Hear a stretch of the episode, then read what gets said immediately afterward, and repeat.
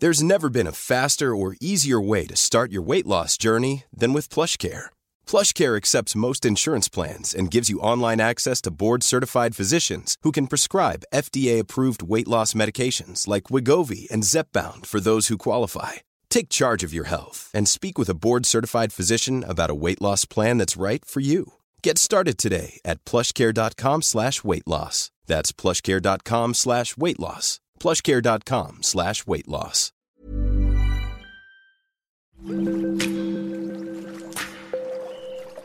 Aderezo presenta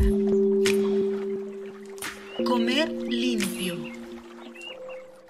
¿Qué tal? ¿Cómo están? Bienvenidos a Comer Limpio, donde vamos a encontrar toda la información necesaria para estar bien por dentro y por fuera a partir de una alimentación y hábitos sanos que Ana Riga, como siempre, nos da, pues para llevar una vida pues mucho más plena. Bienvenida, Ana, como siempre. Muchas gracias, Tera. Pues mira, Ana, estoy muy preocupado porque en realidad cada vez más la gente pregunta cómo cuidar su hígado. Fíjate que este es un tema muy interesante y a la vez preocupante porque sí cada vez me entero de más enfermedades que tienen que ver con la enfermedad del hígado graso no alcohólica. ¿Qué es esto y en realidad cómo podemos proteger nuestro hígado? Uy, sí, Gerard, mira, creo que siempre platicamos por acá que cuando hablamos del, de nuestro cuerpo es bien difícil empezar, digamos, como a, a priorizar, ¿no? Decir, a ver, ¿qué órgano es más importante que otro? ¿Qué sistema es más importante que otro? Al final, hemos platicado ya muchas veces que funcionamos como un sistema donde todo está interconectado, que si algo funciona bien, va a empezar a jalar para que lo demás funcione bien y también al revés, ¿no? Que al final es mucho de donde viene la palabra enfermedad en inglés, que es disease, que quiere decir que pues hay algo que no está funcionando, no algo que está irrumpiendo. Entonces, si bien creo que es muy difícil priorizar y decir que es más importante que otro, el hígado sin duda alguno es de los órganos más importantes que hay en nuestro cuerpo por todas las funciones que cumple. Sabemos que es uno de los principales órganos que nos ayudan a desintoxicar nuestro organismo, ¿no? Seguramente ustedes han escuchado muchas veces que dicen, y lo hablamos creo, ¿no? Con respecto a las dietas detox, que dicen, ay, ¿para qué las dietas detox? ¿Para qué la desintoxicación? ¿Para qué el té detox? ¿Para qué todo esto? Si nuestro cuerpo tiene la capacidad de hacerlo. ¿Correcto? Hasta que ya no ya lo hemos platicado también muchas veces, ¿no? O sea, es como, por ejemplo, pensemos en una coladera, ¿no? Que por la coladera es el desagüe, yo puedo echar agua, yo puedo echar como cierta suciedad, puede salir, todo puede correr, hasta en un momento en el que yo ya empiezo a echar tanta basura, tanta, tanto desecho, tanta toxina, que pues ya se puede, ya se vuelve inmanejable, ¿no? Y entonces se tapa la coladera y entonces se inunda, creo que es la metáfora perfecta, y en lugar de tener nuestro patio limpio, la coladera del baño, en lo que estuvieran pensando, pues empieza a ser un chiquero ahí. Con nuestro cuerpo y con el hígado sucede exactamente lo mismo, Jara, y como bien mencionas, creo que es muy importante mm, crear conciencia sobre este tema de, de lo que es el hígado graso, porque mucho se pensó durante muchísimos años, yo lo sigo escuchando todavía con amistades de mis papás, ¿no? Que ellos son, pues, gente que anda en sus 60, 70 años, que de repente les detectan hígado graso, porque la verdad es que también para detectarlo son estudios muy particulares, escaneos, ultrasonidos que se tienen que hacer. Eh, muchas veces, incluso aunque haya síntomas que ya son un poco tenues, es muy difícil detectar que se está tratando de un hígado graso como tal. Pero a lo que voy es que hay mucha esta creencia entre las personas de que el hígado graso es porque las personas toman, ¿no? Yo escucho mucho de nuevo a los amigos de mis papás, pero, ay, pero si ni tomaba pero no tomaba tanto.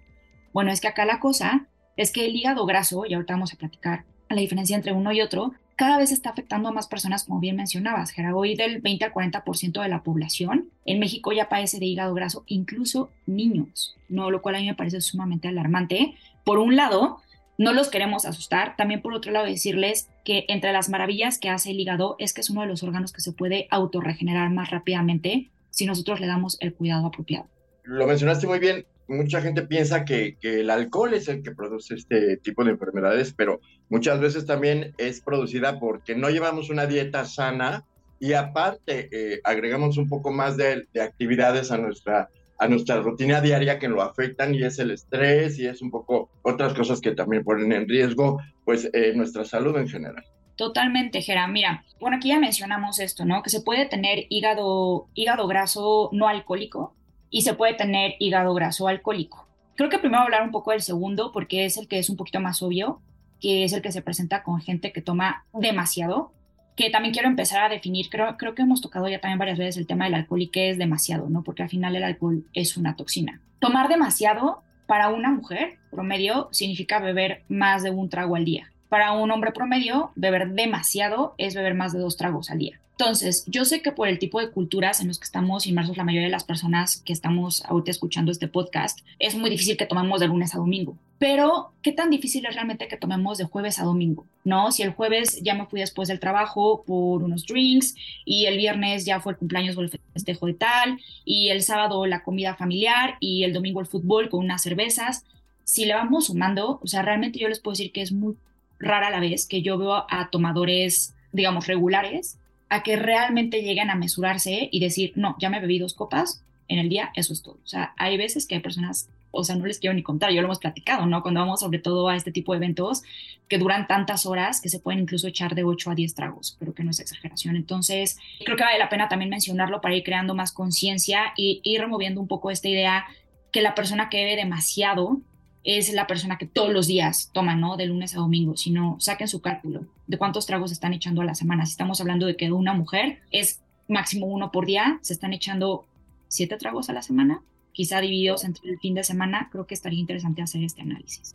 Claro, porque de repente no nos damos cuenta y, pues los cuatro ya se acabaron una botella y luego se piden otra y luego ya dan las eh, cinco o cuatro de la mañana y siguen tomando y entonces piensan que toda la semana se van a desintoxicar, pero como bien dices, si haces la suma de todo lo que tomaste ese día o que se convirtió a lo mejor en otro día, creo que eh, pues no tiene, no, tiene límites, ¿no? De, de, precaución a la hora de beber. Totalmente, Gera. Sí, justo es esto por un lado y por el otro, eh, que el que creo que también es muy importante eh, empezar como a explicar y a desmenuzar, ¿no? De dónde viene, por qué el hígado graso, por qué, porque hay personas que ni siquiera se echan un trago, ¿no? O sea, que esto es lo que platicamos hace un ratito, yo lo escucho mucho con los amigos de mis papás, que dicen, pero tal, o sea, yo jamás lo vi tomarse ni siquiera una copa de vino, o no lo vi tomarse ni media cerveza, y resultó que tenía hígado graso. Eh, ¿Qué pasa con el hígado graso, Gera? Lo hemos platicado ya también varias veces. Eh, y parecemos, bueno, yo sé que parezco periquito, ¿no? Con todo esto, pero todas las enfermedades, digamos que la madre de todas las enfermedades es la inflamación. El hígado graso no es la excepción. Y como lo bien, mencionaba, bien lo mencionabas, Gera, claro que la alimentación, dependiendo de lo que nosotros estemos acostumbrados a comer, va a ser una alimentación antiinflamatoria o va a ser una alimentación que favorezca la inflamación. Sin embargo, no es el único factor lo hemos platicado también siempre, así como nuestro cuerpo funciona como un sistema, nuestro estilo de vida y nuestros hábitos también son un sistema. A lo mejor yo puedo estar comiendo perfecto, pero, o creyendo, ¿no? Que, que como bastante bien, pero ¿cómo están mis hábitos de sueño? Hemos hablado también ya la importancia que tiene el dormir. ¿Cómo está mi estrés? No, o sea, realmente, ¿qué pasa cuando yo vivo estresado? ¿Qué pasa con la hormona del cortisol? ¿Qué pasa cuando yo empiezo o sea, tener niveles tan elevados de cortisol que empiezan a segregar también otras hormonas que lejos de ayudarme, pues pueden estar también favoreciendo toda esta inflamación. ¿Qué pasa con los tóxicos? No, o sea, cuando pensamos en toxinas, pensamos inmediatamente en lo que nosotros metemos por nuestra boca, pero pensemos también en todos los tóxicos que nos rodean.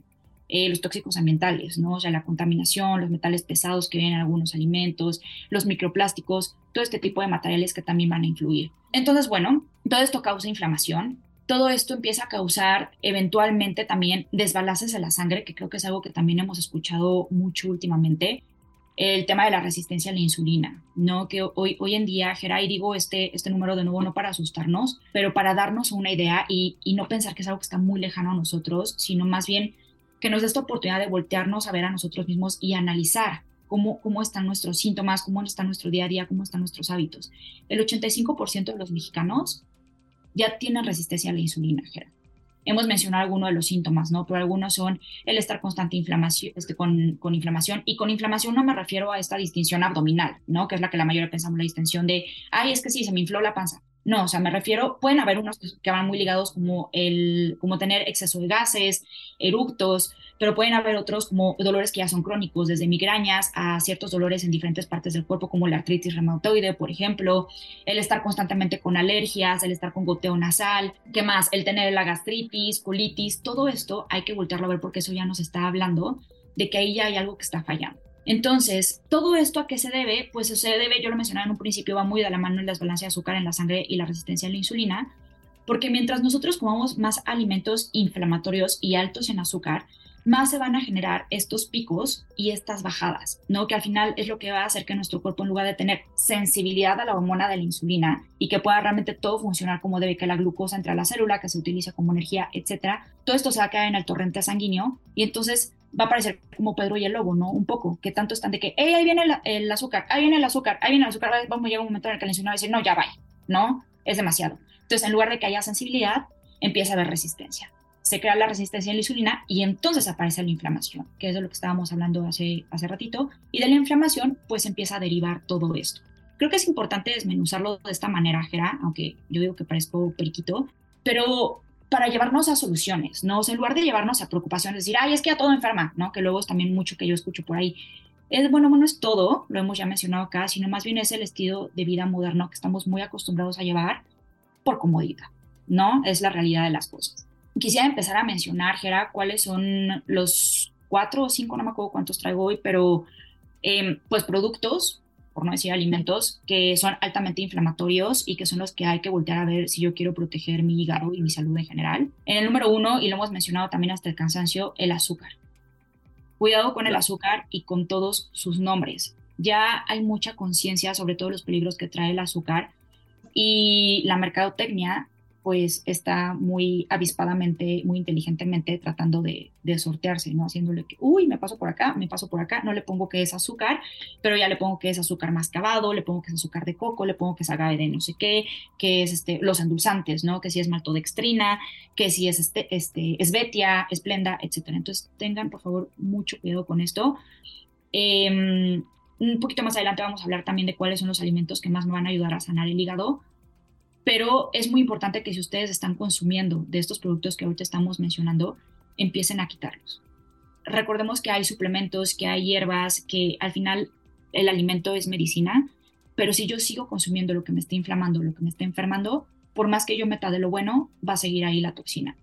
Eh, pensamos de nuevo en la metáfora con la que empezamos el episodio de la, de la cloaca o de la coladera por más que yo le eche algún líquido que me hayan hablado maravillas para destapar y demás, si yo sigo echando la misma cantidad de suciedad que no está cabiendo y que no está pudiendo manejar la coladera, pues no se va a solucionar absolutamente nada, se va a seguir quedando ahí estancado. Con nuestro cuerpo y con nuestro hígado sucede lo mismo.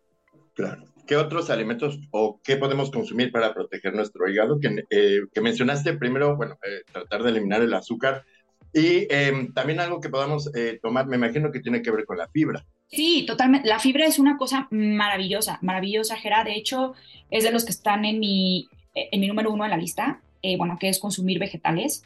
Los vegetales van a tener una cantidad de cosas que van a ser maravillosas para nuestro cuerpo, incluido la fibra. La fibra es lo que nos va a ayudar a dar a darle forma, digamos, como a darle estructura a estas toxinas que muchas veces están en nuestro cuerpo y nos está costando trabajo eliminar. Un tip que les doy este, de esto es para saber cómo está su nivel de desintoxicación en su cuerpo, observen sus heces. Yo sé que puede sonar como algo, no sé, que digan, ay, ¿cómo me está diciendo Ana eso? Pero observenlo, desde ver cuántas veces al día están ustedes yendo, la dificultad o la facilidad con la que acuden, la consistencia, ¿no? Si cuesta mucho trabajo, si son como piedritas o si por el contrario todo el tiempo es muy acuoso, si todo el tiempo está fluctuando entre una y otra, si a lo mejor, o sea, Gera, yo, yo escucho a personas que, que me han dicho que llevan más de seis días sin poder evacuar. Entonces, ¿eso qué significa? Significa que las toxinas están quedándose dentro. La fibra me va a ayudar mucho para eso. Entonces, los vegetales siempre en la, hasta arriba de la lista. Número uno, consuman muchos, muchos vegetales y en cada una de sus comidas, en todas, desde el desayuno hasta la cena. Siguiendo un poco con la lista, Gera, bueno, es que primero puse los que, los que creo que es muy importante eliminar. Ya mencionamos el azúcar y los endulzantes. En segundo lugar, que ya también lo hemos mencionado muchas veces, los aceites vegetales. Eh, yo les prometo que si ustedes ponen el foco en eliminar el azúcar, a ver, y ojo, acuérdense que azúcar no es el azúcar que le agrego a mi té y a mi café en forma de terroncitos de azúcar o me llevo el botecito este donde guardo el azúcar, si lo echo cucharadas, sino todo el azúcar que viene en los productos que ustedes consumen. ¿Cuáles son algunos productos altos en azúcar que son de consumo, la verdad, muy regular en, en nuestro país, en el promedio de la familia mexicana? Los cereales de caja, el que ustedes quieran, incluso los que dicen que traen fibra, que son sanos, todos tienen muchísimo azúcar. Los jugos, no los jugos enlatados, los jugos encartonados, vaya, ni siquiera los naturales recomiendo yo consumir, al menos que sean de puras verduras, pero no los que son de frutas.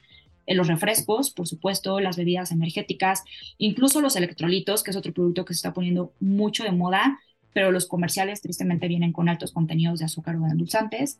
El pan de caja y pues por supuesto todos los que ya son más obvios, ¿no? O sea, el pan dulce, la galletita, el panquecito que me compro, los dulces que se les dan a los niños, las barritas de cereal que muchas veces se cree que son muy sanas, porque ahí es barrita de granola y trae, este, no sé, pedazos de manzana y de nuez, aguas con el contenido de azúcar. Entonces, Esas bueno, esas sí son peligrosas porque por más que digan que son este, súper nutritivas, creo que son más eh, engorda- en- eh, engordantes que cualquier otro alimento, ¿no? No, totalmente, Gera. Y es que traen, aparte del alto contenido en azúcar, que aquí paso a mi número dos, de la otra cosa que yo les prometo que les va a cambiar la vida si quitan tanto el azúcar como los aceites vegetales, estas barritas también suelen traer aceites vegetales añadidos.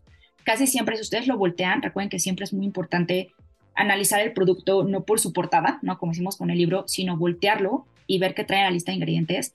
Lo van a ver enlistado como tal, aceite vegetal o uno que se utiliza muchísimo, aceite de canola, ¿no? Que traen todos estos productos, son altamente inflamatorios. Entonces, observen mucho también los aceites vegetales que vienen ocultos en los productos que ustedes normalmente consumen. Les digo, la gran mayoría lo enlista como aceite vegetal o como aceite de canola, pero aguas también con el aceite de girasol, el aceite de cártamo, el aceite de maíz, el aceite de uva, en general todos los aceites. Y cuidado también con los aceites con los que ustedes están cocinando en casa o si trabajan fuera y normalmente comen en alguna fondita. Yo les puedo, mm, me gustaría decir lo contrario, pero les puedo casi firmar que la mayoría cocina con el aceite 123, con todos estos aceites que vienen en plásticos transparentes que vemos siempre a la altura de nuestros ojos cuando vamos al supermercado, que son como de color amarillento. Que El de las- coche, el de coche, como dices. Sí, sí, sí, sí, el, el aceite del coche. Pero es que es una cosa, Gera, te lo juro, hagan la prueba, quítenlo de su dieta, observen, ¿no? O sea, no tengan miedo a preguntar en la fundita nada más por curiosidad. Yo les aseguro que van a cocinar con uno de estos aceites y, busque cada uno su estrategia, ¿no? O sea, de, cómo empezar a consumir menos de estos aceites. Y ustedes en casa, lo que siempre recomendamos, ¿no? Decimos, a ver que no, pero que sí. Eh, los aceites vegetales que acabo de mencionar, no, no, nunca jamás, por favor. ¿Cuáles sí? Se quieren ir por el más sencillo, aceite de, de oliva extra virgen. También recomiendo muchísimo el aceite de aguacate virgen y también el aceite de coco. El único tema con el aceite de, coco virgen es que pues tiene sabor a coco, ¿no? Entonces mucha gente no le gusta eso. Si se quieren ir por el sencillo, váyanse por el aceite de oliva y van a ver cómo van a empezar a disminuir muchos de sus síntomas y obviamente vamos a empezar a prevenir pues temas como el hígado graso. Oye, entonces, bueno, también hay algunas, digamos, frutas que podemos incluir en nuestra dieta. Sí es verdad que la fruta desintoxica eh, y también sirve como fibra y obviamente como agua. Y tenemos todos los beneficios necesarios para eh, cuidarnos, de, cuidar nuestro hígado y eliminar esto del hígado graso. Totalmente cierto, Gera. La fruta va a ser una- un maravilloso aporte de fibra. Nos va a proveer también muchas vitaminas que mi cuerpo necesita. Las vitaminas y los minerales los vamos a encontrar principalmente en frutas y en verduras, por eso la importancia y la recomendación de consumirlos. Y estos, a, a las vitaminas y a los minerales se les llama micronutrientes. Los macros son los que ya todos conocemos, que son los, eh, los carbohidratos o hidratos de carbono, las grasas y la proteína son muy importantes, pero los micronutrientes también lo van a hacer porque estos son todos estos pequeños agentes que van a hacer que mi sistema, mis órganos, que todo funcione como deba de funcionar. Entonces, la fruta también recomendada. Lo único que les diría yo es prioricen verduras sobre fruta. Siempre va a ser mucho mayor el, el, o sea, yo los aliento a consumir mucho más verduras que frutas. Frutas, prioricen las que son ricas en antioxidantes. ¿Cómo darme cuenta de las que son más ricas en antioxidantes? Son las que tienen colores digamos, como morados y rojos muy profundos. Pensemos, por ejemplo, en las moras, no en todas las moras, en la zarzamora, en la frambuesa, en las moras azules o arándanos azules, que son, se les dice blueberries en inglés. Todos estos son maravillosos porque además van a ser muy ricos en antioxidantes. Entonces, esto nos va a ayudar, hablando de toda la regeneración de tejido y celular que podemos hacer en el hígado, nos va a ayudar mucho también con esto. Lo que también les puedo recomendar es que cuando vayan a consumir fruta, ahora sí que un poco a la antigüita, este consejo, ahí me lo daba mi abuela y luego con la ciencia descubrí que ella tenía mucha razón, el siempre consumir la fruta como un postre, porque la fruta es rica en azúcar natural, es, por supuesto no tiene nada que ver con el otro tipo de azúcar que mencionábamos, sin embargo, si yo estoy tratando de llevar una dieta menos, o sea, antiinflamatoria, por decirlo de alguna manera, también voy a querer controlar estos picos de azúcar en la sangre, ¿no? Que mencionábamos hace un ratito para mejorar mi resistencia a la insulina. ¿Cómo le puedo echar una mano al cuerpo con esto? Primero consumiendo mis vegetales, ¿no? Que también tienen fibra, mi proteína, las grasas sanas como el aguacate, como el aceite de oliva, como las nueces. Y ya que yo haya terminado mi comida, si yo me como una fruta, la respuesta que va a tener a la insulina va a ser mucho más estable. Entonces no voy a sentir como estos picos que van y vienen y va a ser una mucho mejor manera en la que mi cuerpo va a poder aprovechar todos los nutrientes de la fruta, incluyendo el azúcar que ya tiene presente. Perfecto. Ya escucharon toda la tesis de Ana Riga en esta ocasión sobre el tema del hígado graso. Y saben qué? Está increíble como siempre, mi querida Ana. Muchísimas gracias, de verdad. Un gusto, Gera. Espero que les haya servido mucho. En verdad, hagan la prueba. Quiten el azúcar, quiten aceites vegetales, agreguen muchas verduras, agreguen frutas, agreguen grasas sanas y van a ver, el cuerpo es una máquina maravillosa que tiene una capacidad de autosanación increíble si nosotros le damos la oportunidad y, y la medicina. Claro, y muévanse, hacer ejercicio también ayuda muchísimo a evitar cualquier tipo de problema y nos puede mantener, pues, obviamente con una mente mucho más positiva ante cualquier situación. Muchísimas gracias por su atención. Recuerden visitar nuestro sitio aderezo.mx y también nuestras redes sociales. Nuestro Instagram es aderezo-om. Muchísimas gracias. Nos escuchamos la próxima.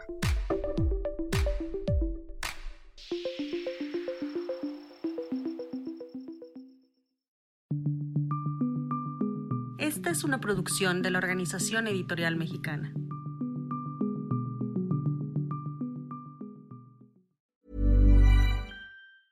Mom deserves the best, and there's no better place to shop for Mother's Day than Whole Foods Market. They're your destination for unbeatable savings, from premium gifts to show-stopping flowers and irresistible desserts. Start by saving 33% with Prime on all body care and candles. Then get a 15-stem bunch of tulips for just $9.99 each with Prime. Round out Mom's menu with festive rosé, irresistible berry chantilly cake, and more special treats. Come celebrate Mother's Day at Whole Foods Market.